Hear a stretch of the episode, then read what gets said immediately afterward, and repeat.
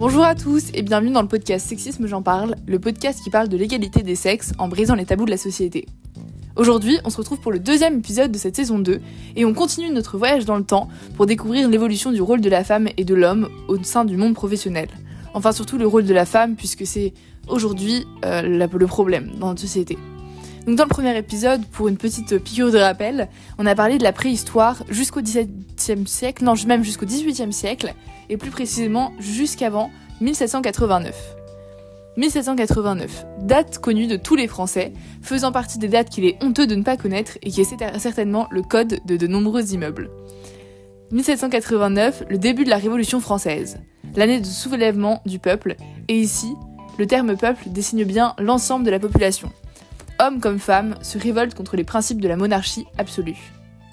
Comme on l'a dit dans le premier épisode, certaines femmes ont déjà réussi pendant le siècle des Lumières, donc 17e siècle, non pas 17e siècle, 18e siècle, à se démarquer par leur savoir, la plupart des femmes non bourgeoises restent peu considérées. En 1790, elles finissent par acquérir de nouveaux droits. Une liberté à 21 ans, fin de la tutelle et les déclarations de grossesse n'étaient plus obligatoires. Elles peuvent maintenant signer des contrats, entrer en justice, se marier sans autorisation parentale et agir sans l'accord de leur mari. Un an plus tard, Olympe de Gouges publie la Déclaration des droits de la femme et de la citoyenne, dans laquelle elle critique les inégalités de droits entre les hommes et les femmes, comme l'accès à la citoyenneté et le droit de vote, qu'elle ne verra pas de son vivant, puisqu'il n'arrive que 53 ans après, et elle se fera guillotiner deux ans plus tard pour avoir lutté contre la mise en place de la terreur. Donc, on récapitule. La femme obtient des nouveaux droits, mais elle n'est cependant pas du tout à égalité avec les hommes, professionnellement et politiquement parlant. Et hop, une quinzaine d'années plus tard, en 1804, avec le Code civil napoléonien, elles perdent de nouveau tous leurs droits. Le retour à la tutelle, les accords des maris pour travailler, les femmes ne peuvent plus travailler dans la fonction publique et ne peuvent plus aller étudier au lycée ou à l'université. Alors forcément, ça n'a pas pu aider une égalité salariale en 2023.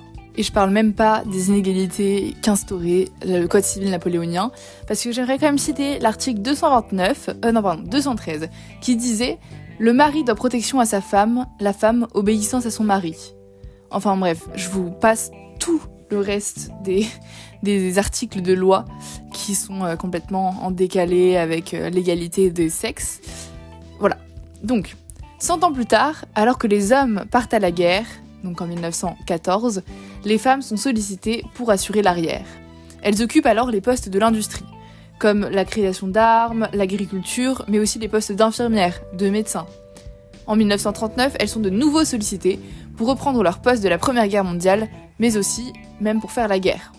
En URSS, par exemple, des femmes sont dans l'armée rouge et conduisent des chars, manient le fusil, pilotent des avions de chasse. Elles travaillent en Allemagne, aux États-Unis, en France, au Japon ou encore au Royaume-Uni dans les usines d'armement. Un constat résonne alors. Les femmes sont tout à fait capables d'occuper des postes auparavant dédiés aux hommes. Étonnant, n'est-ce pas?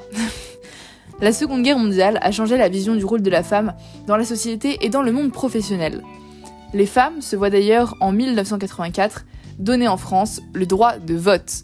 Enfin, parce que oui, quand on regarde euh, le, rapport entre l'égalité euh, et le droit, euh, enfin l'accès aux libertés des femmes et leur position professionnelle, on remarque bien que forcément, pendant les périodes dans lesquelles il n'y avait pas de liberté ou même euh, accordé au niveau des femmes, ou même euh, accordé au niveau général, souvent les femmes n'avaient pas des positions euh, importantes. En réalité, il faut une démocratie pour que la femme puisse pouvoir travailler en paix.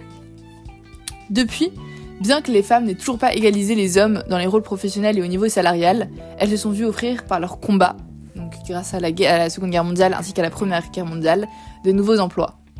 Et voilà, Maintenant qu'on en connaît plus sur l'évolution du rôle des femmes dans le monde professionnel à travers l'histoire, on est apte à discuter de problématiques actuelles dans les prochains épisodes. Merci de votre écoute pour cet épisode assez court mais nécessaire, et on se retrouve exceptionnellement la semaine prochaine pour un épisode hors saison, pour une explication purement personnelle de mon absence sur ce podcast et de mon point de vue sur la situation du sexisme actuel, parce que les épisodes très informatifs c'est génial, c'est ce que je préfère faire, mais c'est aussi bien parfois de parler un peu plus personnellement.